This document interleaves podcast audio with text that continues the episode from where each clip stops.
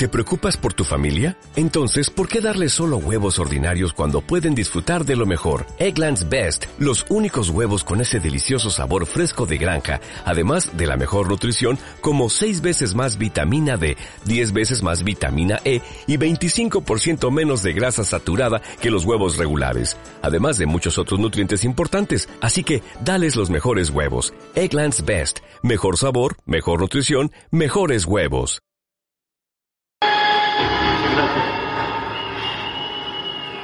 Buenos días.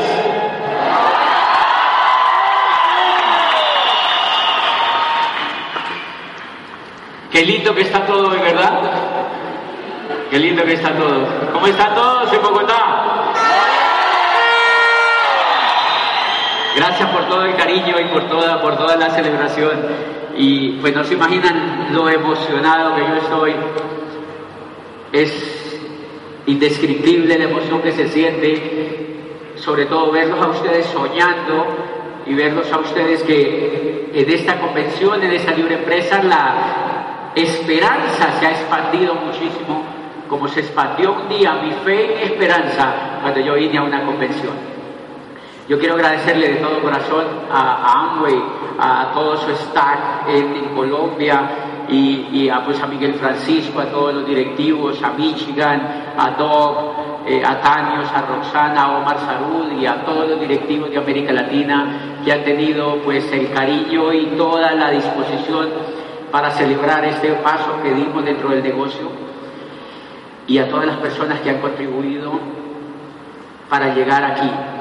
Eh, indudablemente ustedes saben de la gratitud que yo siento por mi línea de auspicio y que, y que va a ser siempre lo más importante, la gratitud que yo siento pues por Gustavo y Diana, el cariño que les tengo por no haberse rajado y por haber conservado ese sueño ahí en Popayán durante mucho tiempo sin tener algún resultado, pero esperando y confiando y teniendo la esperanza alta hasta que esto funcionaría. Gracias Gustavo y Diana por haber tenido tanta paciencia y cariño para, para que yo viera el negocio.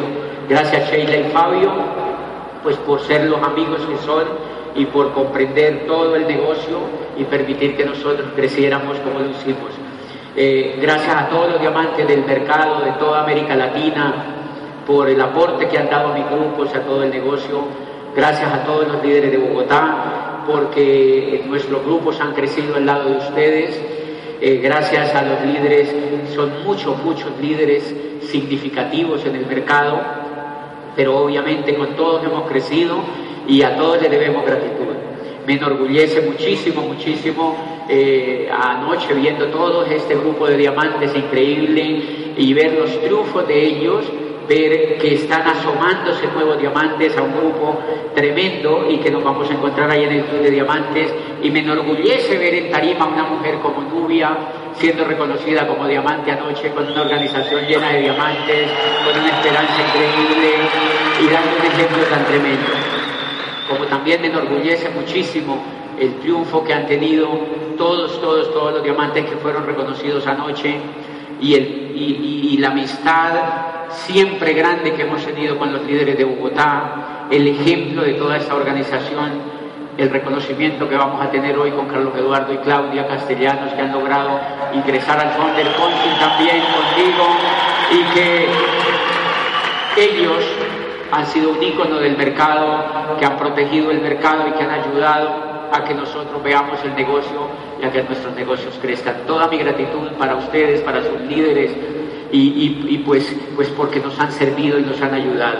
Yo tengo la misión ahora de contarles en, esta, en este tiempo que tengo corto, de contarles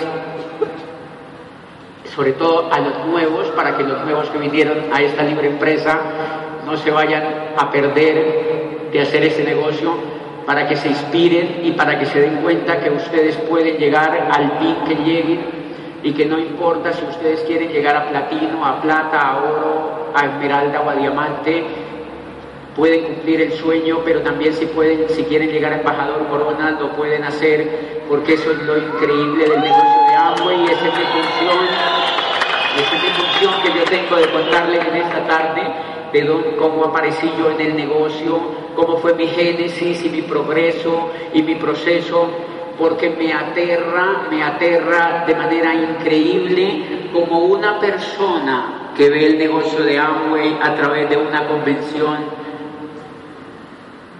no hace el negocio.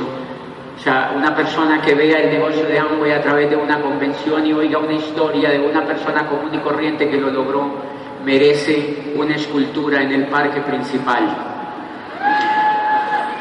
si no hace el negocio de Amway porque no tiene ninguna excusa, ninguna posibilidad de que no lo haga. Entonces voy a contarte algunos detalles, algunos hilos finos para que te des cuenta no solamente que tú lo puedes hacer, sino para que aprendas de cómo fue mi proceso. Y hoy les voy a contar una historia muy, quizá un poco nueva, porque de mí se ha sabido la historia desde que yo era rector de una universidad una gente dice, claro, él era rector de una universidad y lo auspiciaron y pues claro, la gente se metió pues con él porque era rector de una universidad. Pero lo que no saben es una historia que quizá fue más importante que haber sido rector de una universidad. Lo que no saben es una historia que fue la que configuró el diamante que hoy les habla. Lo que no les saben es una historia que puede ser la historia tuya y que esa historia te puede marcar a ti el camino para que tú llegues.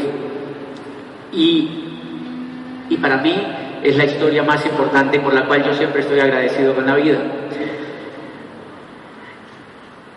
El impacto más grande que yo tengo en mi mente es la de un niño de seis años. En la semana pasada hablé con mi hermano y estuvimos hablando de esto y nos reíamos mucho. Yo soy muy, muy amigo de mi hermano, somos muy, muy amigos y, estábamos sentados y yo le estaba contando, porque él decía, increíble lo que estás haciendo, increíble el sueño que estamos viviendo. Y yo le decía, sí, increíble, ¿te imaginas si nuestro padre nos viera? Porque es increíble, es un sueño el que se está viviendo. Y nos acordábamos de un detalle. Cuando yo tenía seis años, yo le dije a mi hermano, tienes que ir a la casa donde nosotros vivíamos y toma una foto y me la envías, esa foto la vamos a tener para mostrársela en algún momento, porque miren, a los seis años yo recuerdo estar parado enfrente, yo le dije, a los seis años yo fui a la escuela a que me enseñaran pues, las vocales y todo lo que le enseñan a los niños chiquitos, para que le enseñen a leer. Entonces yo fui a la escuela y me empezaron a enseñar las vocales y yo sentí la profunda necesidad de enseñarle a los niños que vivían cerca de mi casa. Entonces yo iba de casa en casa y llevaba a los niños que, vivían cerquita de mi casa, los llevaba hasta un saguancito que había en mi casa y les explicaba las vocales. Lo que me habían enseñado a mí en la escuela, yo se las explicaba a ellos en un papel y yo vi que, pues, que como que no me entendían, entonces yo convencí a mi papá de que nos hiciera un tablero en la pared de ese saguancito. Y mi papá nos hizo un tablerito en cemento y lo pintaron con una pintura verde y yo me robé una tiza de la escuela y yo recuerdo un niño de seis años pintando las vocales y cuatro o cinco niñitos más chiquitos que yo, de cuatro, cinco o hasta seis años, viendo que yo les enseñaba las vocales. ¿Y qué es lo que quiero decir con eso? Que desde niño yo sentí un profundo, profundo, profundo deseo de ayudar a los demás, desde niño. Ser una vocación increíble de querer ayudar a los demás. O sea, yo quería compartir con los demás lo que yo sabía.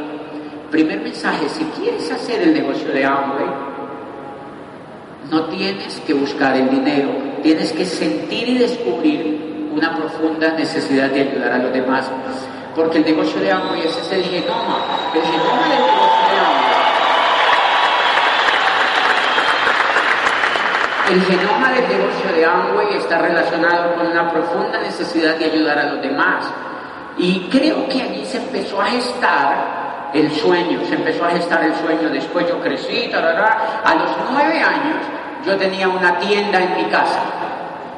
A los nueve años yo era dueño de una tienda en mi casa, yo quité los, los, cosas que había para sentarse en mi sala y, pues puse unos cosos y yo tenía una tienda en mi casa a, a los nueve años. Yo tenía clientes, yo era empresario a los nueve años. Yo era empresario a los nueve años, yo tenía una tienda en mi casa, yo tenía un profundo deseo de prestar un servicio más allá de lo que la gente hacía. Y yo recuerdo, miren, uno de los sucesos más increíbles es que yo me metí en todo, quería ayudar en todo, quería contribuir en todo. Y a los 14 años tuve un suceso que para mucha gente puede ser una excusa. A los 14 años, yo hoy cuando veo a mi, sobrino, sobrinito que tiene 9 años, que tiene 11 años, yo lo veo un bebé, es, realmente un bebé. Gracias, yo, yo lo veo como un bebé, pero él tiene 11 años hoy. Y yo me pongo a ver que a los 14 años mi madre muere. A los 14 años mi madre, cuando yo tenía 14 años, mi madre muere, muere joven. Y fue un golpe, obviamente emocional, como, como, como suele suceder. Y yo emigré de mi casa a los 14 años a Neiva. Yo me fui a Neiva a vivir allí. Y fui y me arrimé a la casa donde un tío. Le dije, tío, yo me vine para acá, tú no me puedes sacar, que me voy a quedar aquí. Yo tenía 14 años. Yo tenía 14 años y yo me pongo a ver hoy, yo digo, era muy chiquito. O sea, uno de 14 años todavía está muy chiquito. Porque hoy yo veo muchachos de 27, de 26 años que se me acercan y me dicen, estoy soñando con el negocio de Amway Quiero hacerlo, pero mi mamá no me apoya. Mi padre no me apoya. ¿Tú qué me aconsejas? Yo me quedo viendo y le digo, lárgate de la casa. Lárgate de la casa y les cuento la historia.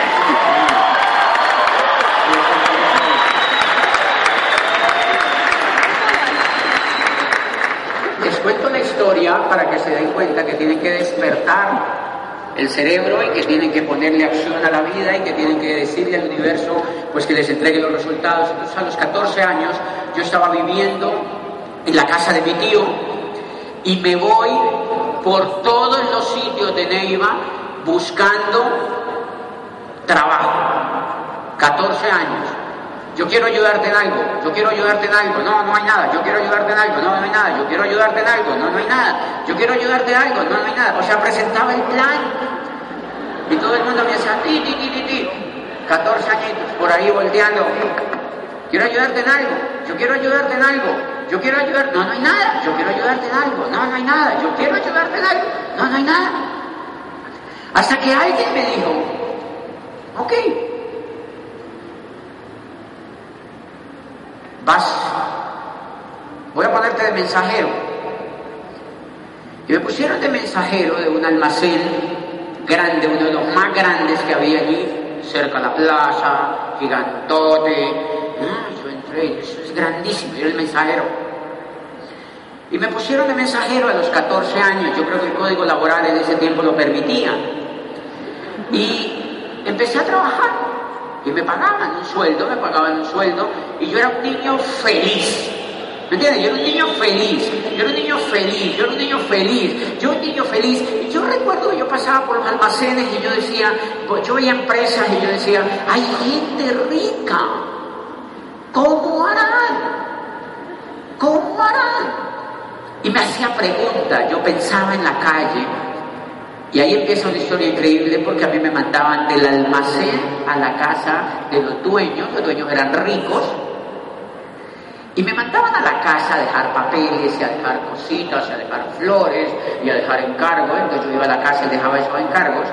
Y resulta que la señora dueña de la casa, la esposa de quien me había contratado, era también rica y tenía también empresas por su lado. Una señora exitosa. Y yo le empecé a caer bien.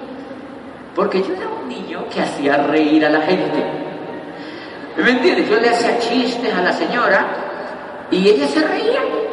Ella se reía, entonces yo le iba a dejar cosas y le dejaba cosas y un día me dijo, quédese aquí viendo la televisión conmigo. Y le digo, ¿qué? Me quedé viendo la televisión ahí en la casa. Al otro día me dijo, me llamaba al almacén y decía, José, vente para acá. Tenía 14 años, vente para acá. Yo me iba otra vez para allá. José, vente para acá. Yo me iba otra vez para allá. José, una semana. Al cabo de esa semana me dijo, ¿tú dónde vives? Yo le dije, yo vivo con mi tío. Y me dijo, ¿por qué no te vienes? Tráete para acá las cosas. Y me llevé para allá. ¿qué? Ni mandado. Porque era una casa divina, era grande, eran ricos, y yo dije, esto me gusta. increíble. Entonces me dijo, tráete para acá. Y me fui, me llevé las cosas, me fui para allá. Literalmente, ellos me adoptaron y yo tuve la gran bendición de que desde los 14 años hacia adelante, pues ya había sido un niño emprendedor y tuve una mamá y un papá de un amor increíble que nunca se quejaron. Pero a los 14 años empecé a vivir con esas personas que eran ricas, que eran exitosas, que tenían empresas, entonces cambiaban de carros y compraban ropa y compraban carros y compraban casas y cambiaban y no se quejaban y tenían chequeras y giraban cheques. Y yo decía, qué lindo, ¡Qué lindo! Yo veía abundancia y aprendí detalles increíbles de la vida. La señora, la señora, yo ayer la llamé porque es como, fue, fue, una segunda madre para mí ayer, ah, la semana pasada y ayer hablamos porque yo la quería traer. Le vamos a mandar este video y, sentí que lloró por teléfono cuando yo le dije que quería que viniera, ¿sí me entiende? O sea, yo le dije que quería que viniera porque, porque ella me crió prácticamente y me dijo, tengo un problema de salud, no puedo ir, no sé qué, y tenía algún problema de salud. Pero lo lindo de todo esto es que yo empecé ahí a aprender, y yo veía abundancia, yo veía abundancia, yo veía abundancia, y ellos se iban de vacaciones a Hawái. Y yo me quedaba cuidando la casa. ¿Me entiendes? Yo me quedaba cuidando la casa y entonces eh, yo me quedaba cuidando la casa y cuando ellos se iban de vacaciones, eh, pues yo me quedaba ahí y tal. Y ellos empezaron a notar que yo era un niño líder, que yo era... Ah, te voy a contar una cosa. Yo trabajaba. Yo me levantaba a las 5 de la mañana. A hacer todo lo de la casa. ¿Me entiendes? Todo todo, porque tenían niñas solamente, y el único hombre era yo, entonces yo me levantaba a las 5 de la mañana a mirar si había mercado, a mirar si había no sé qué, a mirar, a trabajar, a trabajar, a trabajar, a trabajar, a trabajar, y yo siempre trabajaba más de la cuenta. Siempre trabajaba más de la cuenta, era muy intenso, siempre trabajaba más de la cuenta, siempre trabajaba más de la cuenta, siempre hacía más de la cuenta. Claro, ellos me agarraron mucho cariño, Y ellos una vez tuvieron una idea que para mí fue increíble. La señora, que se llama Inés, tuvo una idea. Las hijas pertenecían a un grupo, eran chiquitas y pertenecían a un grupo de niños ricos, de ahí de Neiva. De niños ricos, así, ¿me entiendes? Entonces, esos niños se reunían y tenían un club, club ahí, se reunían y tal, y eran de todos con ellos y tal. Entonces la mamá tuvo una idea que no sé si fue buena o mala, para mí fue buenísima. Le dijeron, ¿por qué no invitan a José al grupo? Y dijo la niña más grande, sí, vamos a invitarlo. Y me invitaron.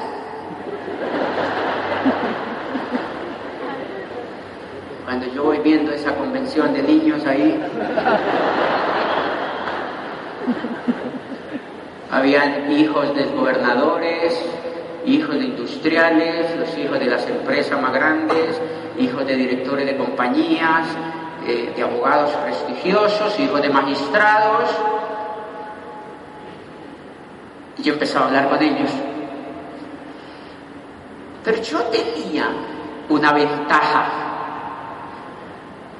cuando los dueños de casa se iban para Hawái, yo me quedaba en la casa. Y en la casa había una biblioteca alfombrada. Era un poco de lujo. Porque a veces no en todas las casas leen los libros. ¿Me entienden? Entonces, y era como esto de grande, y yo me quedaba en esa biblioteca, claro, eran semanas y semanas solo allí, y me sentaba y yo agarraba libros misteriosos, misteriosos, sobre sueños, sobre cómo usar la mente, sobre cómo crear la realidad inexistente. Y uno de los libros que agarré a los 14 años se llamaba Tus zonas erróneas del doctor Dyer. Y decía en una parte, si quieres triunfar en la vida, una de las cosas que tienes que hacer es olvidarte de que tú jamás necesitas la aprobación de los demás. Para nada.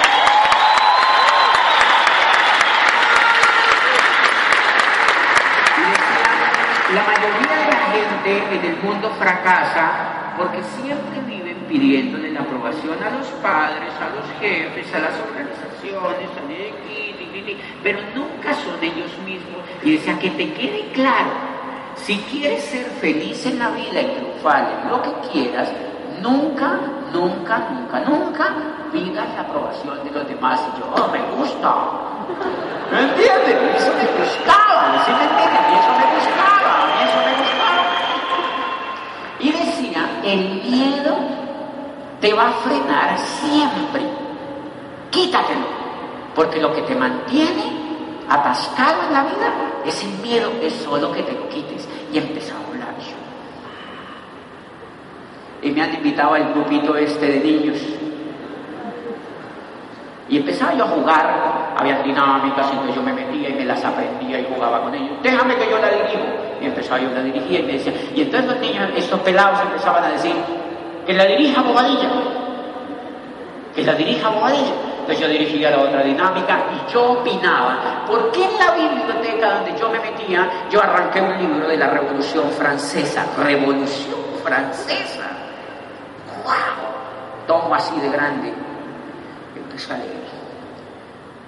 El mundo hasta 1600 y algo estuvo atascado en la más profunda oscuridad, dominado por la religión y la ignorancia y unos pensadores franceses que se llamaban Diderot, Voltaire, Montesquieu, se dedicaron a traducir a los griegos, a leer y a pensar, y Rousseau emprendió un proceso de reformas y eso cayó en manos del pueblo y acabaron con la nobleza y surgió la modernidad. Y decía, y la democracia que tenemos hoy es producto de que la gente leía. ¡Ay, qué increíble! Entonces cuando yo iba a esa reunión de niños, les decía, qué increíble que haya nacido Montesquieu, Diderot John Locke y qué increíble que un día un hombre en la gran asamblea francesa haya soltado la frase de abajo el rey. Y los niños decían, qué interesante, cuéntanos más, cuéntanos más. Y yo les contaba historias sobre cómo los griegos habían cambiado el mundo, ya 14 años, y les decía, es increíble Esquilo y Sófocles inventaron la tragedia, pero Herodoto inventó la historia y empezó a hablarle de cómo los griegos habían creado el siglo de oro de Pericles y cómo Pericles había convertido a Grecia en la ciudad más divina de la época griega y de cómo eso había sembrado las bases de lo que hoy vivíamos en Occidente. Pues claro, estaban alucinados, eran 200 muchachos que se reunían allí y ocurrió algo increíble, tenían que elegir el presidente. Y en la historia de ese grupo, en la historia de ese grupo,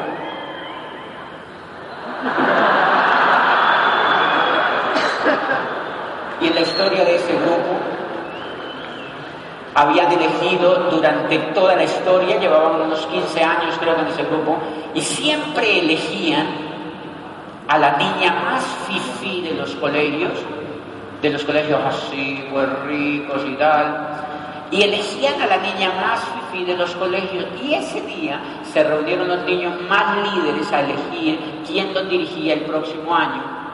Y entonces había un revolucionarito ahí y dijo, ¿por qué no elegimos a José Bobadilla? Y empezaron a votar y me eligieron a mí. Y entonces me eligieron a mí. Me eligieron a mí. Y yo empecé a dirigir ese club de niños exitosos.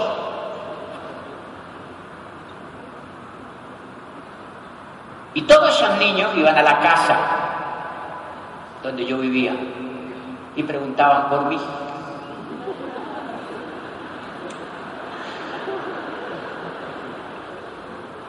Preguntaba doña Inés, ¿por qué preguntan por José?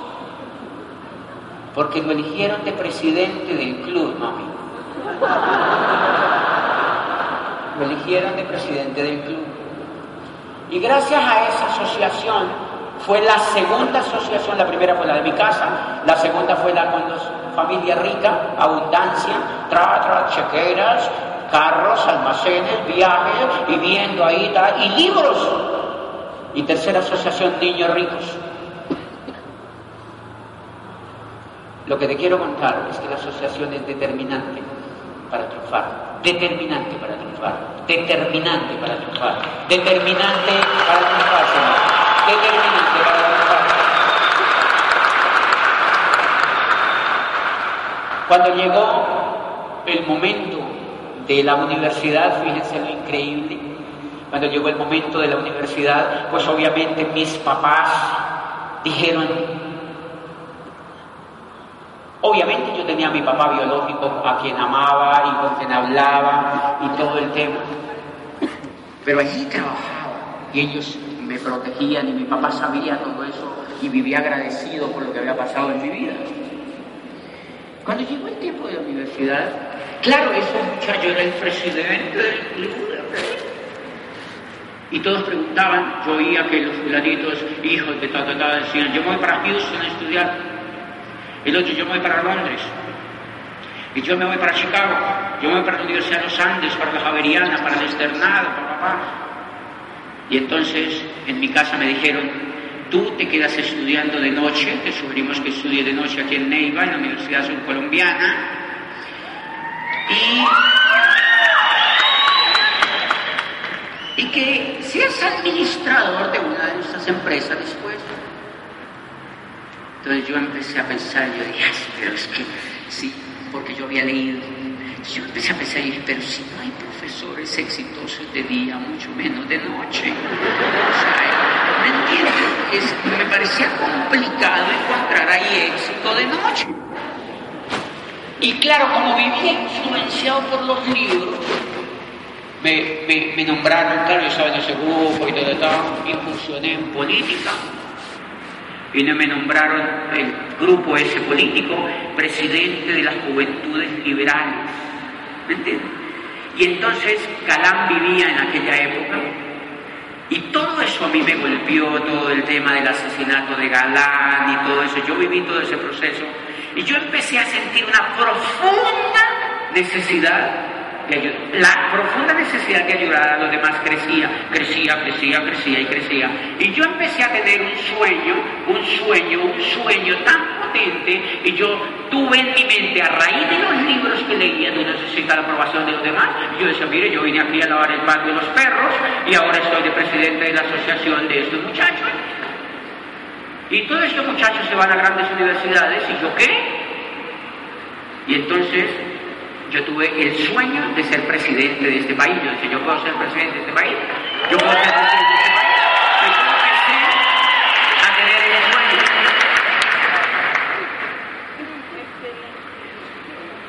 De pronto llegó una revista a mi casa, que se contaba que era una revista Diners, y decía Academia de Presidentes. La Universidad de Cauca en Popayán es la única universidad del país por cuyos claustros han pasado 17 presidentes de la República. Yo dije, no, es para allá. Es para allá que hay que irse. Es para allá que hay que irse. Y me presenté sin la aprobación de los demás. Y entonces los muchachos me decían, yo me voy para Houston, yo me voy para Los Andes, yo me voy para el Externado, ¿tú para dónde te vas? Yo me voy a ir a la Universidad del Cauca. ¿A dónde? A la Facultad de Derecho y Ciencias Políticas. Y me decían, ¿y por qué allá?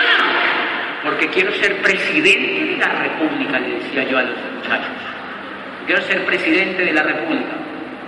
¡Ay, increíble! Yo te apoyaría, me decían. Y yo, ¡ay, me voy entonces! Tengo tres votos ya, ¿me entiendes? Pues para hacerles el tema corto, yo terminé en Popayán sin la aprobación de los de mi casa. ¿Se enojaron? Claro que se enojaron. Se enojaron. No importa quién se enoje, triunfa.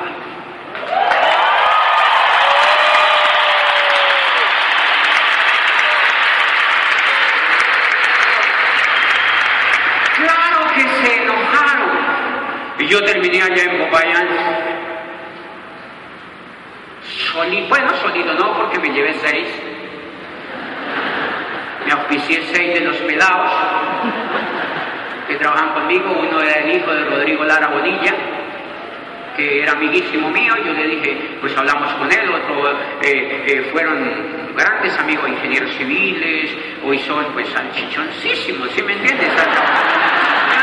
Y yo me los influencié. Vamos allá,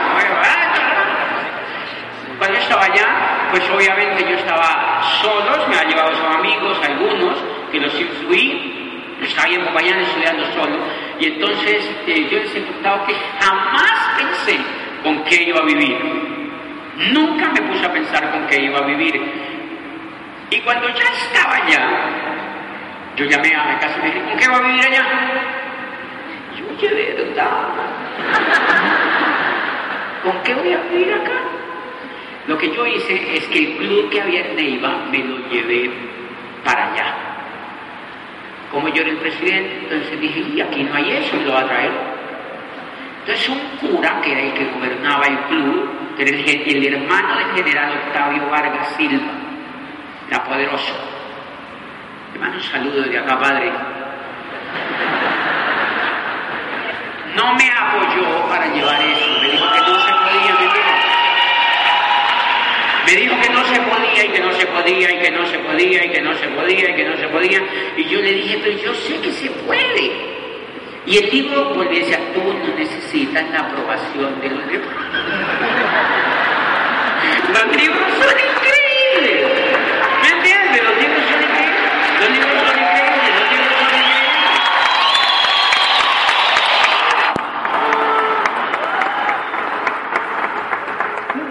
Yo leí el libro y decía, tú no necesitas la aprobación de los demás, baboso. ¿Me entiendes? O sea, ¿por qué te pones a preguntarle a los demás? Yo, ¿qué? Me lo traigo y me lo llevé. ¿Se pusieron bravos? Sí, pero triunfamos. ¿Sí me entiende? Ahora ya eso está increíble. Yo lo llevé para allá. Empecé a estudiar en la Facultad de Derecho y acuérdense que yo tenía el vicio de meterme a la biblioteca de mi casa. Cuando voy a esa biblioteca de la Universidad del Cauca, que es grande, es una universidad increíble, es una universidad de lo mejor que tiene Colombia, y, una biblioteca gigante y varias bibliotecas, pues yo me volaba de las clases y me metía, yo mis amigos de la bibliotecaria. Y ella me dejaba meterme, me decía, déjeme meter a la sesión de ciencias políticas. Y me decía, métete. Yo me metía. Pero yo empezaba a leer biografías, me encantaban las biografías.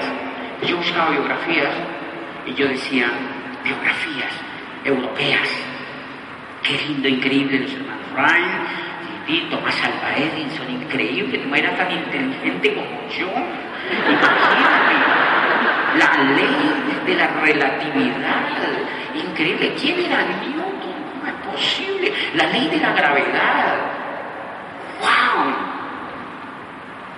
¡Qué increíble! Líderes alemanes, rusos. ¿Quién era este Lenin? Oye, ¿quién era este? ¿Me entienden? A ver, ¿qué líderes hay en Colombia? Entonces yo había oído el único Nobel que tenía. Yo decía, ¿quién es el Señor? ¿Quién sería? Yo busqué biografías y empecé a leer la biografía. Era un niño que nació en un pueblo polvoriento que se llamaba Aracataca, muy pobre, ya sabes, niño. Y decía, era un niño muy pobre, pero era un niño feliz, decía el libro. Yo decía, yo. Era un niño que tenía un sueño y que escribía desde que estaba chiquito. Era un biógrafo argentino que escribía sobre él. Lo admiraba y se notaba el interés que tenía por, este genio colombiano. Y yo era alucinado leyendo y decía, y el niño fue creciendo y vivió en cuartos fríos de hoteles, aguantó hambre y el desprecio de mucha gente por perseguir sus sueños. Escribió en periódicos gratis. Se salió de la universidad cuando tenía segundo semestre, era becado de la Universidad Nacional de Bogotá, una de las universidades más prestigiosas de América Latina, y vio que allí no podía cumplir su sueño y se fue a cumplir su sueño se fue a México, decía el biógrafo. Y un día estaba sentado en su escritorio después de décadas de escribir sin ningún éxito rotundo. Y un día se le ocurrió, decía el biógrafo, alucinado contando la biografía de Gabo. Y decía, un día se le ocurrió en México, muchos años después, frente al pelotón de fusilamiento, el coronel Aureliano Buendía no podría olvidar aquella tarde remota en que su padre lo llevó a conocer el hielo. Y se...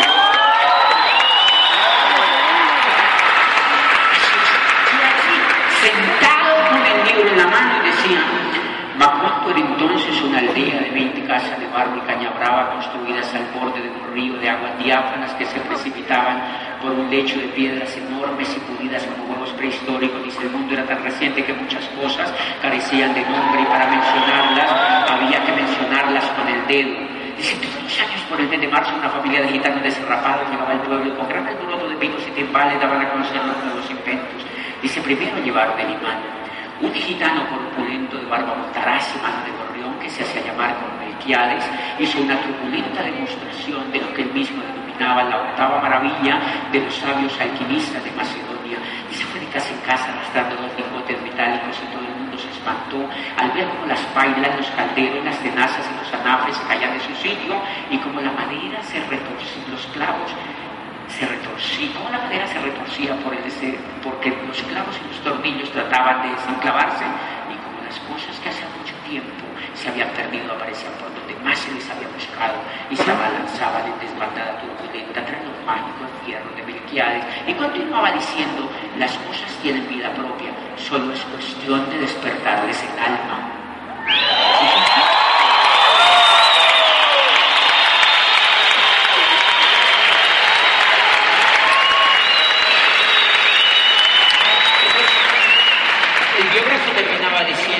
Este niño soñador que había nacido en un pueblo polvoriento, estaba escribiendo en ese momento el libro, el libro de la literatura hispanoamericana y se ponía la obra de este niño soñador al nivel del Quijote de la Mancha de decía el biógrafo.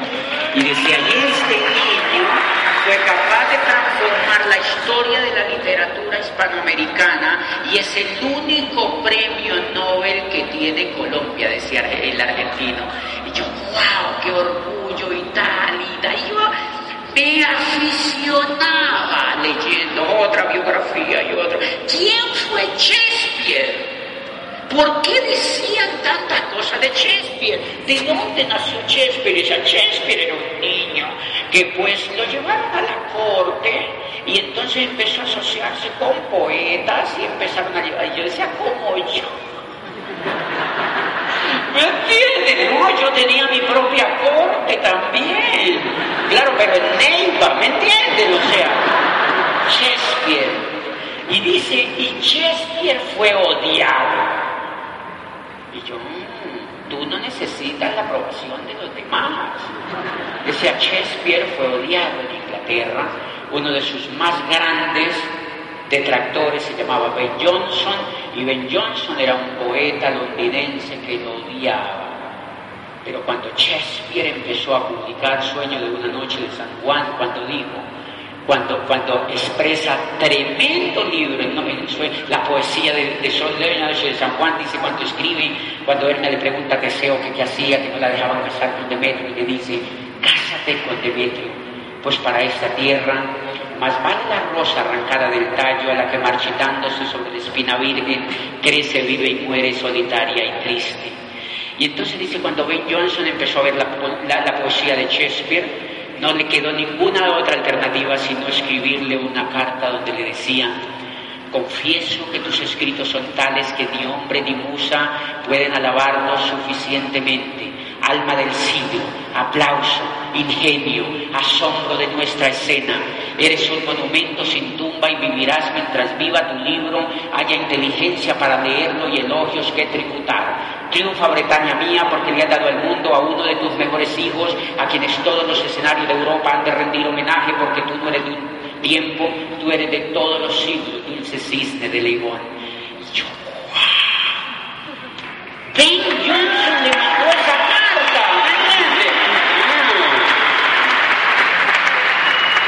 Tú no necesitas la aprobación de los demás, definitivamente está, está demostrado. Yo leía muchas biografías y de todo lo que leía y todo lo que leía la Revolución Francesa, los griegos y tal, tal, tal, empecé a sentir una profunda necesidad de enseñar eso que yo había enseñado, que yo había aprendido. Y de ahí nació una organización universitaria de la cual hizo parte Mauricio Castillo, que aquí lo veo, mi amigo. Hizo parte Mauricio Castillo. Yo fui, lo busqué un día, nosotros nos hicimos amigos desde que habíamos llegado a la universidad. Yo dije, Mauricio, hemos organizado esto, y entonces hacemos una tertulia. Por esa tertulia pasaron miles de jóvenes universitarios y los reuníamos en un auditorio de una universidad y les decíamos que había que soñar, que había que transformar el mundo, que había que ayudar a los demás que había que salir de la pobreza y de la rutina y que no había, había que estudiar carreras solo para tener los títulos y que no había que hacer las cosas solo para que los demás no vieran, sino que había que vivir la vida para dejar una huella en los demás y para trascender y para y les poníamos los ejemplos de Gago y los ejemplos de la revolución y los pelados alucinaban con eso y varios dejaron la carrera. Varios dejaron la carrera porque me decían, yo estoy aquí porque estoy obligado de mi padre. Lárgate de aquí. ¡Así! Y se largaban de la universidad. Hacíamos revolución, pensábamos y pensábamos y soñábamos y soñábamos y soñábamos y soñábamos y soñábamos. Y un día se acabó el sueño porque me llamaron como empleado de una universidad. Teníamos el pequeñísimo problema de que no teníamos para vivir. Soñábamos, soñábamos, soñábamos, no teníamos ni un peso. Soñadores pobres, hello. Soñamos, soñamos. ¿Qué hacemos? Vino a entender qué es la vida, no sabíamos qué hacer. Mauricio se fue a trabajar a Bogotá, todos se fueron a trabajar y cuando me llamaron a mí que yo era el cabecilla, Queremos que sea vicerrector de una universidad. Y yo le tenía esa desconfianza, porque yo había leído que el empleo era la evolución de la esclavitud. Yo no había leído en el derecho, en la evolución del derecho laboral. Y yo, yo no quiero, yo no quiero, pero no tenía para el mercado. Y yo dije, ok, aquí estoy, agárrenme.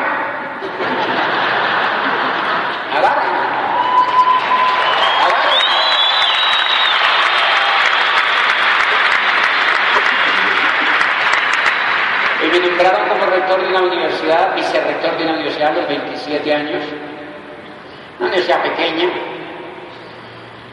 Y a los seis meses de estar yo como vicerrector de la universidad, le aplicaron el ácido al rector, el rector tenía como 69 años, y le dijeron, pues ha sido un placer contar con usted. Tenemos otro de 27 que está incendiado con eso. Y me nombraron mí, entonces yo tuve el primer mensaje, yo dije, ¿qué tal que hagan lo mismo con estos desgraciados conmigo después? ¿Qué tal que hagan conmigo esto? Entonces a mí eso me dio desconfianza, pero no tenía para hacer el mercado. Mensaje contundente, señor. Jamás trabajes para hacer el mercado, trabaja para cumplir tus sueños.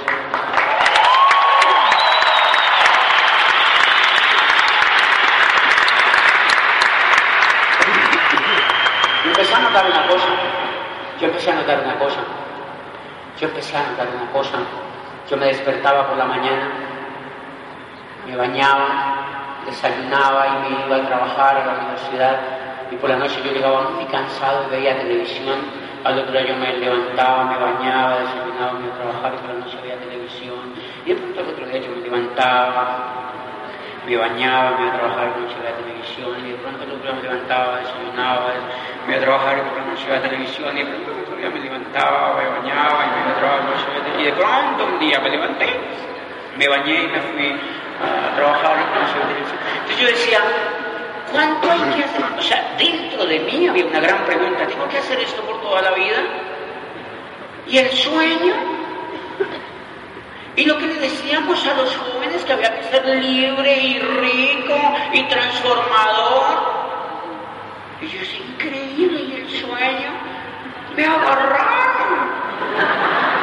Y yo empecé a cuestionarme, a cuestionarme, a cuestionarme, a cuestionarme, a cuestionarme, a cuestionarme, a cuestionarme. Y un día me senté en mi cama y dije, no, esto no puede seguir más. ¿Cómo es posible que yo sea, que yo sea pues ya rector de esa universidad y que haya estudiado de ciencias políticas y esté haciendo posgrados y yo hago esto? Y había una cosa que el dinero no me alcanzaba.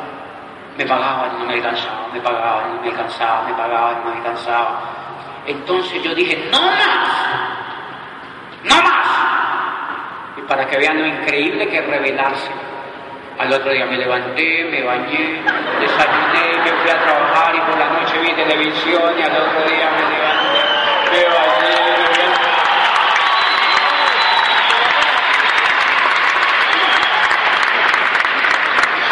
Pregunta, honestamente, invitados, ¿ustedes conocen a alguien que haga eso?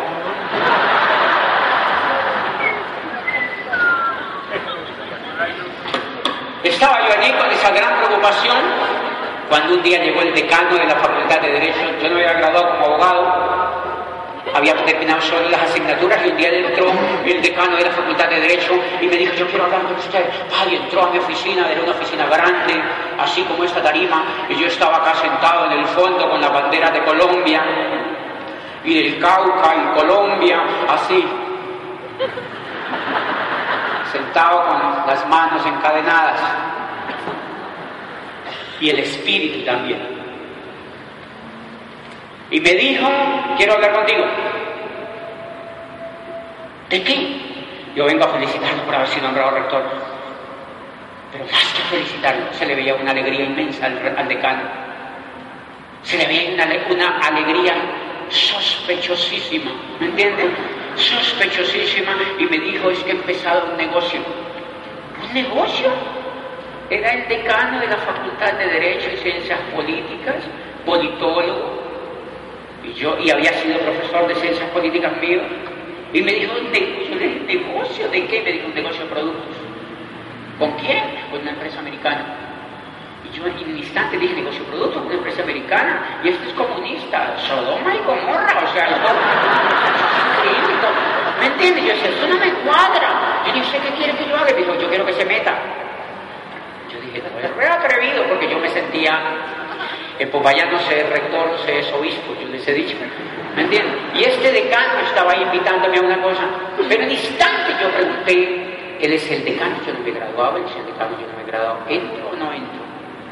Yo dije, no, entro, entro. Y entré, el decano se puso feliz y a partir de ese momento me, me, recibí una llamada como a los cinco minutos que él se fue y me dijo, hola socio. ¿Me entiende? Hola socio. Ya no me decía doctor. Porque los abogados se dicen doctores, o sea, se insultan entre ellos mismos. Y entonces...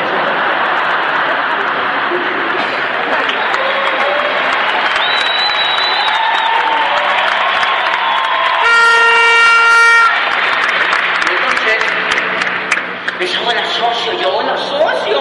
Hola, yo, ¿sea socio de qué? Entendía nada. A mi casa llegó una caja. Yo tengo un perro, Pitbull. Yo siempre he querido mucho los perros.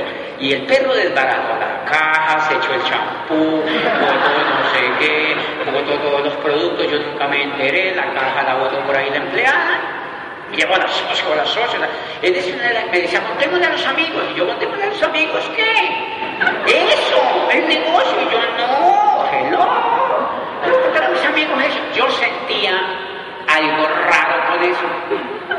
Luego, yo te entiendo. Yo te entiendo. Tú no entiendes. Yo te entiendo. Date el tiempo de entender. Date el tiempo de entender. Date el tiempo de entender. Y un día de tanto llamarme, yo le dije, decano, se me sale. Ah, cada él me llamaba y me visitaba, me decía, nos vemos en las playas del mundo y nos vamos a hacer millonarios y nos vemos. Y yo decía, playa del mundo. En Popayán no hay playa ni habrá. ¿Me entiendes? Entonces eso no era familiar conmigo. Y entonces yo le decía, una vez la mayoría de decano, usted me está invitando a que nos veamos en las playas del mundo y que seamos millonarios. Yo no me he graduado.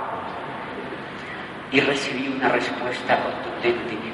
Tranquilo, socio. ¿Eres el decano? Para hacerte muy corto el tema, a los 15 días yo me estaba graduando, presenté tesis laureada, bueno, con honor, mención de honor, me dieron mención de honor, de honor solicitada por el decano, mi socio. Miren, honestamente yo no te voy a decir que me ayudaron y que metieron palanca, no, agilizaron el proceso.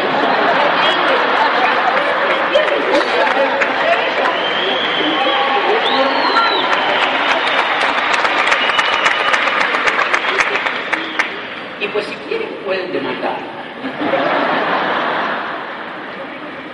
Lo cierto es que a los 15 días yo me estaba graduando con el decano presente, mi socio, y el rector de la Universidad del Cauca en cuerpo presente, y ahí en privado. Me gradué de abogado. Apenas yo me gradué, el decano me llamó. Socio, usted ya se graduó, ahora sí contémosle a sus amigos. Y yo dije, no, no, típico, me la va a cobrar. Va a cobrar el favor. Entonces, a mí me daba física apenas el decano, yo invité un grupo de profesores que yo contrataba personalmente para hacer cátedra, y los invité como 17. Fueron, yo siempre 16 o así, pero siempre fue uno de más. Porque yo puse a mi secretaria que los invitara,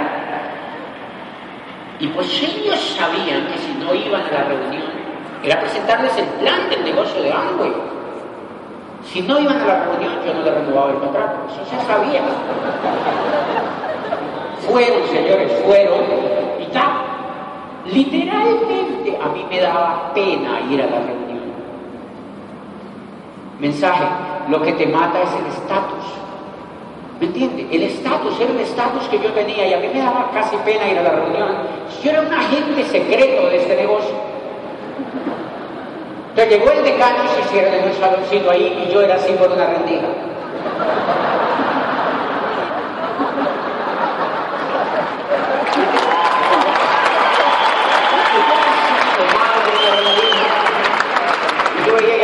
Llegó con el había metido y les hacía unas bolas en el tablero y les decía, mire, eres tú, que meten a ti, que te meten a ti, que le meten a ti, pintaba bolas. Y este eres tú que le meten a ti, y este vas a ser tú, y que tú le cuentas a ti, y nos vamos a ser millonarios y nos vemos en las playas del mundo. Y yo decía,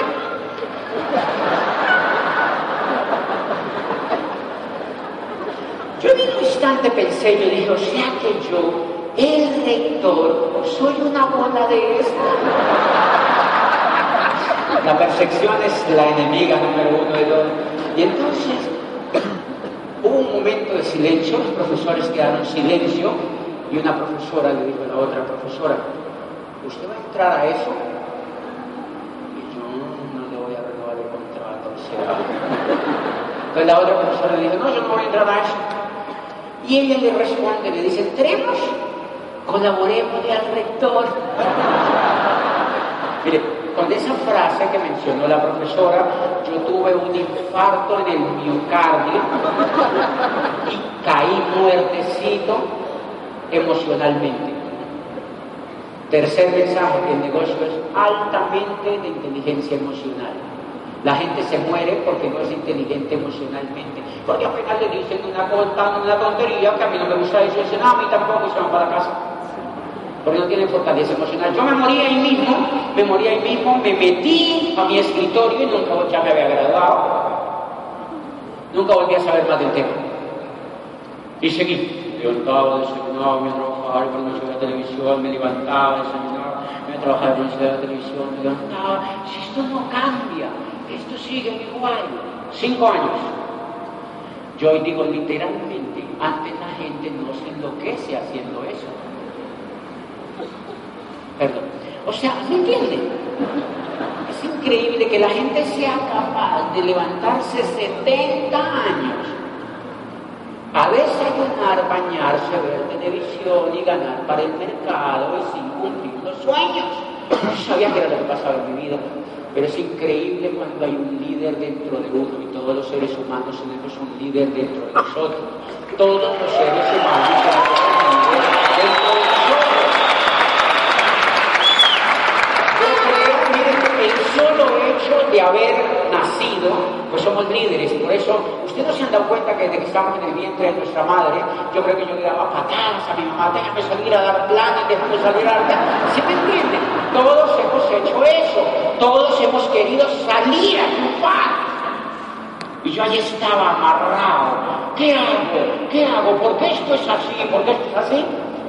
Y yo dije, bueno, yo ya soy abogado, soy rector de esta universidad, yo no sé para dónde voy, me sentía triste, me sentía un poco deprimido, y yo dije, ¿qué hace la gente que es abogada y que ha estudiado? Hacen un doctorado. Debe ser que a mí me falta ser el doctorado. Yo me presento a una cosa en internet, empiezo a buscar, a buscar, a buscar, a buscar, a buscar, y encuentro una universidad de Europa que me gustaba, yo había estudiado psicología, entonces yo dije voy a hacer un doctorado en psicología de las organizaciones, y me presenté a esa universidad en Europa y pasé, y me fui renuncié a la universidad de rector y me largué con tres maletas así de grandes, llenas de buscar un sueño. Me llevé para, me fui para Europa y me fui con las tres maletas a Europa a entrar a hacer un doctorado y recuerdo mucho estar en el salón y empiezo a notar que la gente se levantaba, desayunaba, se iba a trabajar y por la noche veía televisión y se levantaba lo mismo nosotros pues hacíamos lo mismo pero nos íbamos a ir a la universidad y ti, y entonces de pronto le pregunto profesor, profesor, ¿usted cuánto lleva en esta universidad? Me dijo, yo llevo 40 años. Ah, ¿y cuál es su rutina, profesor? Y me dijo, pues yo me levanto por la mañana, desayuno, me baño, me vengo aquí a la universidad y por la noche pues veo la tele. Y el otro día yo me levanto y yo digo, ¡ay, es lo mismo! En Europa es lo mismo. ¡Qué cosa más increíble! ¿Cuánto lleva 40 años. Pero ya estoy que me jubilo. Yo, ay, qué pecado. ¡Qué pecado! Y yo sentía que esa profesor me había logrado los sueños. Y hablaba con jovencitos que se habían graduado y me decía, eh, pues yo soy ingeniero eh, telemático y pues ya trabajo en telefónico aquí en España y pues estoy trabajando aquí ya me compré mi piso. Ah, mi piso en el apartamento. Tengo 26 años, ya me compré mi piso, me lo financió el Banco Bilbao a 30 años. y yo, no, yo no quiero eso para mi vida. Gastarme toda la vida para pagar un apartamento. Hay algo raro que yo no entiendo. Y empecé a deprimirme, señores. Empecé a deprimirme, empecé a deprimirme empecé a deprimirme y el niño alegre y triunfador y buscador que estaba allí, empezó a deprimirse. Empezó a deprimirse en una Barcelona del 2000 y pico, con un frío que te mueres, con un invierno que no había hecho en los últimos 30 años y justo me tocó a mí. Y empecé a deprimirme, a deprimirme, a deprimirme y empecé a llorar empecé a llorar, empecé a llorar, yo me levantaba feliz por la mañana y me iba a la universidad de alguna manera y por la tarde terminaba llorando. Y me levantaba, póngale un poquito más suave por favor, y por la tarde terminaba llorando. Me levantaba por la mañana y por la tarde terminaba llorando y empecé a perder la esperanza, empecé a perder la esperanza y empecé a llorar y empecé a llorar y empezaba a llorar y yo ya iba a esas clases, yo decía, qué pereza, todo el mundo se está preparando para ser esclavo, yo no quiero esto. Y me sentía que me había estrellado contra una gran pared. Yo decía, esta gente termina por hacer esclavo. Yo he dejado de leer. Yo me empecé a enfriar espiritualmente. Yo empecé a llorar, a llorar, a llorar, a llorar y a llorar y a llorar y a perder la esperanza a perder la esperanza, perder la esperanza, perder la esperanza, perder la esperanza. Y yo me acuerdo mucho llorando un día en mi cuarto. Y yo, y yo, yo decía, hay algo que pasa. Yo no entiendo cómo funciona la vida. Y un día, yo me senté en mi cuarto y yo les quiero contar que yo no sé en qué te creas. Pero desde que mi madre se murió, yo, no sufría así, que me sentí desgraciado. Yo siempre me imaginé que ella me cuidaba. ¿Me entiendes? Y ese día yo me acuerdo de ella y yo me la imaginé. Yo había sentido ganas de suicidarme. O sea, yo decía, yo, mi vida no tiene sentido. Entonces yo me senté en mi cuarto y, y yo le dije, mami, yo quiero que tú me ayudes. Yo quiero que tú me ayudes. Yo no sé para dónde voy. Yo no quiero hacer esto. La vida no tiene sentido para mí. Yo me sentía fatal. Y empecé a sentirme muy, muy fatal. Y lloraba y lloraba. Y yo le pedí muchísimo a mi madre eso. Y es increíble. Por esos días recordé lo que el decano me había dicho.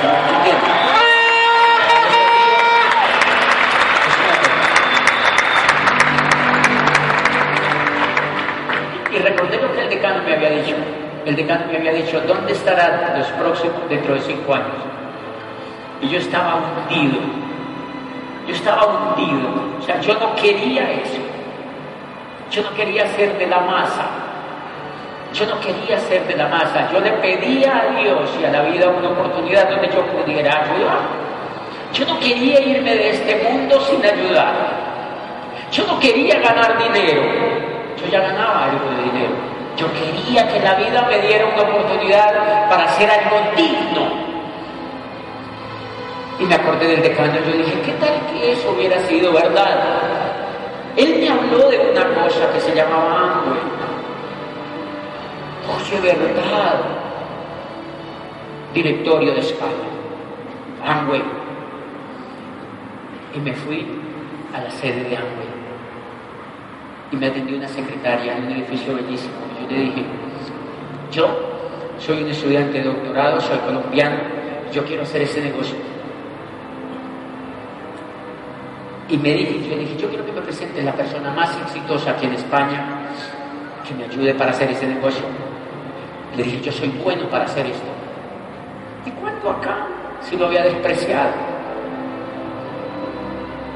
A mí la vida me golpeó porque me lo merecía me lo merecía y fue el mejor aprendizaje. La muchacha me dijo, eso me parece muy bien, yo te voy a presentar a doña María, que es la señora que entró aquí en España, que es la más, yo le dije exitosa y me presentó, me dio un teléfono allí.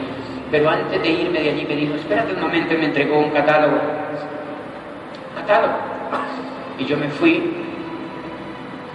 Y yo les quiero contar que es emocionante esto, o sea, me, o sea, qué pena con ustedes.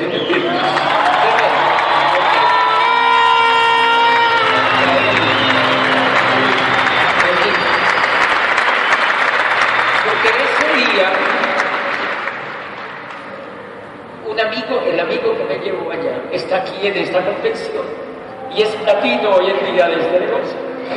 Yo quiero que parece Oscar para que te vea.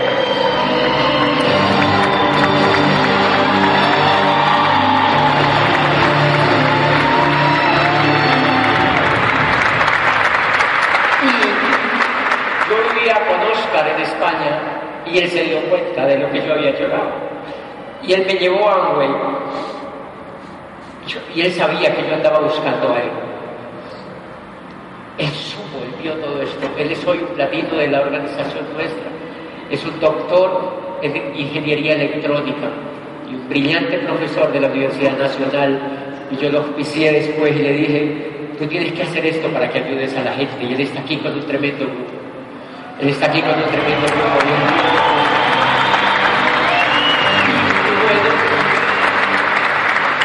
Yo recuerdo, él se que yo llegué al apartamento donde vivíamos y yo puse el catálogo en el piso y yo lo veía. Y todavía no, por favor, y, y yo lo veía. Y yo veía jabones, desodorantes, cremas de afeitar, champú, limpiadores. Y yo decía, es increíble es rector universitario, estudiante de doctorado, columnista de prensa, abogado, y estoy a punto de meterme a la venta por catálogo. Qué bajo he caído, qué bajo he caído, no te imaginas lo fatal que me sentía, no te imaginas lo fatal que me sentía, no te imaginas lo fatal que me sentía.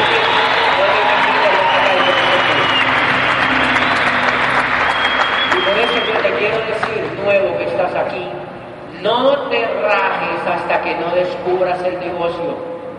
No te rajes porque no tienes ni idea de lo que te espera para tu vida. No te rajes hasta que no descubras el negocio, porque es posible que aquí no lo descubras, o es posible que sí, pero quédate, quédate que yo te voy a dar las claves para que lo descubras. Y yo me fui igual, me levanté de aquí y me fui y llamé a Doña María. Igual, yo dije, yo tengo otra opción, que a Doña María, Doña María me lleva a su casa, me presentó a sus hijos y me presentó a su esposo. Y ella abrió la página de internet y me mostraba otra vez champú, desodorante, crema de afeitar y me daba maní. Y yo y me decía, el marido me decía, esto aquí en España va a explotar. Si tú te metes con nosotros, esto va a explotar, esto va a explotar, esto es increíble, el negocio esto va a explotar, esto aquí en España va a explotar, quédate un poco más, esto va a explotar. Y yo volví y me metí a la página, champú, desodorante, crema de afeitar, y decía, pero ¿cómo será que explota esto? Esto va a explotar, esto va a explotar, esto va a explotar, esto aquí va a explotar. Y entonces, como en ese momento era 2001, todo estaba explotando en el mundo, ¿se me entiende? Y afortunadamente habían hecho muchas cosas malas. Y entonces yo dije, no, esto va a explotar, yo no quiero que agua y explote conmigo aquí adentro también. Pues yo me voy, yo no entendí nada del negocio, ni quise quizá entender y me devolví para Colombia. La universidad a quien yo doy gracias profundamente a sus dueños, supieron que yo me volvía y me nombraron otra vez de rector después de casi un año de estar por fuera no habían nombrado el rector. Se da cuenta que la vida hace todo para que aprendas. La vida hace todo para que aprendas, la vida hace todo para que aprendas. Y me volví, y me volví a meter dentro de la universidad como rector, como rector. Y entonces llegué, ahora sí, con la esperanza como un grano de mostaza. Con la esperanza como un grano de mostaza. Pero ahora ya me parecía chévere porque a veces uno acepta la mediocridad. Por eso yo amo el negocio de Amway, porque fue, hay gente que me dice, pero es que tú eres demasiado entregado. Yo digo, yo lo amo, es lo más hermoso que ha pasado en mi vida después de haber nacido. Es el segundo nacimiento que yo tuve, porque fue capaz de recuperar la esperanza, porque fue capaz de recuperar la esperanza. Y entonces me vuelvo para Popayán y me siento ahí de rector me levantaba, desayunaba y me iba a trabajar y vez había televisión. Tres años más, tres años más con la esperanza como un grano de mostaza. Y yo decía, pero debe haber algo, es increíble que no haya algo para uno ser feliz y para hacer algo increíble. Y yo adoro el día que iba pasando por la calle mi amigo Gustavo Ramírez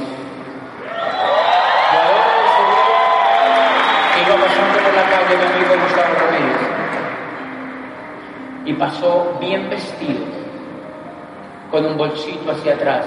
Llevaba crema de dientes en ese bolsito. Llevaba glister en ese bolsito. Y era de los únicos que no se había muerto en Popayán desde la época que el decano había entrado. Llevaba años y era de los únicos que había quedado vivo. nunca te mueras porque el éxito va a ser para ti si te quedas. Nunca te mueras porque el éxito va a ser para ti si te quedas. Y es por una razón muy sencilla. Porque la perseverancia es la ley del éxito, señores. Y él estaba allí y pasó y tal.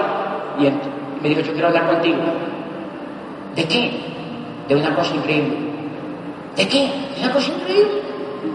Y van a mi oficina.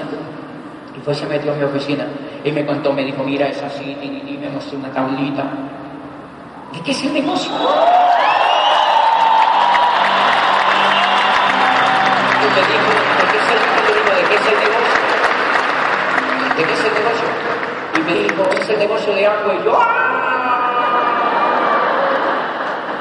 Eso me persigue. Y por eso yo sé cómo te sientes, porque no has entendido. Era la tercera vez que me presentaba en el negocio, pero tuvo algo increíble. Se hizo amigo mío. Iba y me escuchaba. Se sentaba enfrente de mi escritorio y me escuchaba y casi no hablaba. Por eso los tímidos pueden hacer este negocio. Esto no es para oradores, señores. Es para líderes que quieren ayudar a otros. Él iba y se sentaba enfrente de mi escritorio y yo le vi que él tenía buen corazón. Y me dijo, yo tengo un sueño. Yo quiero hacer eso. Eso es increíble, eso funciona y uno se puede hacer libre. Yo tengo tres hijos y vivo en un barrio allá arriba, pero yo voy a triunfar en eso. Colorín colorado es que yo le dije, vamos donde el decano. Él me dijo, te voy a prestar estos tres audios. Y me prestó tres audios en cassette yo metí el primer audio y el primer audio era de la primera persona que había llegado a una cosa que se llamaba diamante en el negocio de Amway aquí en Colombia y a quienes están sentados se llamaba Alejandro Maribel. Y ese audio decía, yo hice este negocio porque no quise terminar donde todo el mundo termina. Si quieres terminar en un lugar diferente, tienes que hacer algo diferente. Wow, qué cosa más increíble. ¿Quién es el muchacho? 21 años y a los 25 años llegó a Diamante, me dijo Gustavo. Y es así chiquitico. Yo, ¡wow! ¡Qué increíble! Es un soñador. Y metí el segundo CD. De nada sirve la técnica si no hay perro. Empezó a abrirse un mundo insospechado para mí. Empezó a abrirse un mundo insospechado para mí. Y dije, vamos donde te canas. Primer mensaje, señores. Lo que mueve el coco de un líder es la información.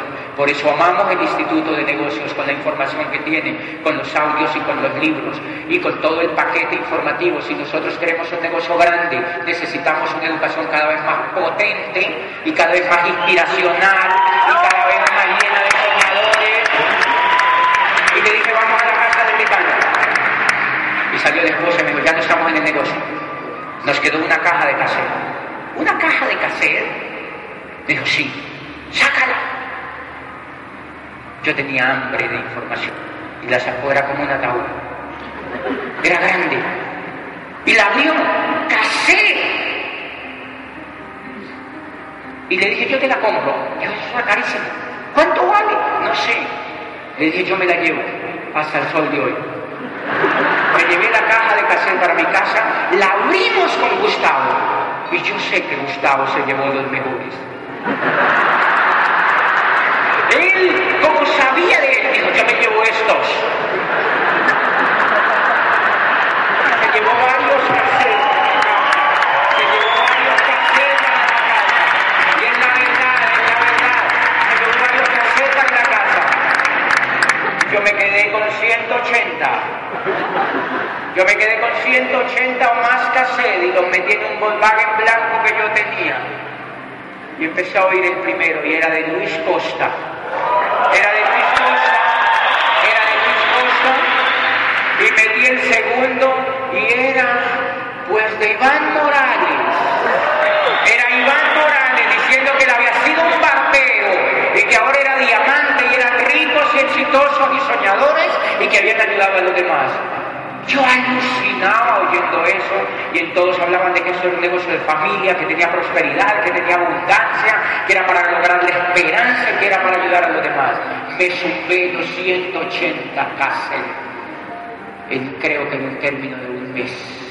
Me pedí una marihuana. Tú no te imaginas la emoción tan increíble. Tú no te imaginas la emoción tan increíble. Mensaje contundente. Si quieres lograr tu sueño, tienes que oír la información más increíble que no hayas oído. Tienes que volverte a oír cinco audios diarios. Y yo cogí y me fui donde Gustavo y le dije, camine a planes. Y me dijo Gustavo, yo no puedo porque estoy trabajando. Y no es que esto es un negocio grande. Y me dijo, así, ah, ¿verdad? Camine, camine, camine. Y yo me lo arrastraba y me iba a dar planes, señores. Y lo que te quiero contar es que daba planes desde las 8 de la mañana hasta la 1 de la mañana. Y le arrebatábamos a la gente la ignorancia, el escepticismo y le hacíamos revivir el sueño. Y empezábamos a edificar el negocio desde los audios. Y lo más increíble es que empezamos a capturar la atención de los mejores líderes que encontrábamos, de los más soñadores, de los jóvenes más brillantes por una razón, porque yo sabía que estaban viviendo en el mismo hueco donde yo estaba viviendo hace poquito. Y yo sabía que yo lo podía sacar. Y te quiero decir que llevamos 10 años felices, absolutamente felices, construyendo el sueño más grande. Y lo importante no es donde yo he llegado, sino el comienzo que estamos dando para el negocio y la esperanza que le estamos dando a los líderes para que crean en un negocio que va a ser gigante y que va a ser extremadamente exitoso en América Latina.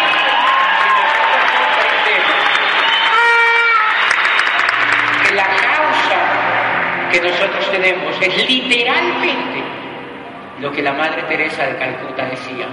La pobreza no es solo falta de pan, hay mucha pobreza detrás de los escritorios. La pobreza es falta de sueños, falta de un norte. La pobreza es falta de sentido de la vida, decía la Madre Teresa. Y eso es lo que nosotros hacemos. Y yo soy orgulloso de haber llegado al nivel de embajador Corona en el negocio de y para que comience el negocio en mi organización por una razón. Porque me siento feliz de la gente que hemos ayudado y me siento feliz de recibir en mi iPhone 6 siempre, siempre los mensajes más increíbles de abogados y de médicos cirujanos diciéndome, José, mi vida nunca había sido tan feliz como ahora. Estamos soñando, estamos incendiados. Mi casa y mis niños escuchan tus videos y los videos de los diamantes. Y nunca en mi casa había habido la armonía que hay hoy. Y nunca habíamos sido tan felices y habíamos tenido tanto norte como lo tenemos hoy. Hasta recibir en una tarima en México a una viejita llorando de ocho. Una viejita, se veía bien viejita. Y me dijo, Diamante, yo te estaba esperando. Y me decía, y, pero llorando, me decía, y me dijo, yo, yo quiero darte un abrazo. Yo me subí aquí sin autorización porque yo te quería dar un abrazo, porque desde que yo me enteré que tú venías a México, yo he estado feliz y yo fui la primera que entré a la convención porque quería escucharlo y darle un abrazo. Yo le digo, ¿y por qué? Y me dijo, porque desde que escucho tus videos y tus audios, he vuelto a soñar. ¿Cuántos años tiene? Me dijo 86. Tengo 86 años, me dijo. Y he vuelto a soñar. Y en mi casa era un traste viejo, me decía. Y he vuelto a soñar.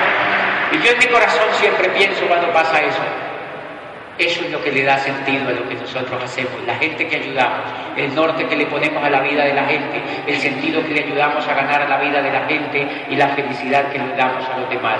Si usted comprende esas claves, no solamente va a tener un negocio gigante, sino que le vamos a hacer bien a toda América Latina y vamos a hacer que Amway sea siempre la compañía que es la número uno del mundo, porque es el mejor vehículo que existe para triunfar.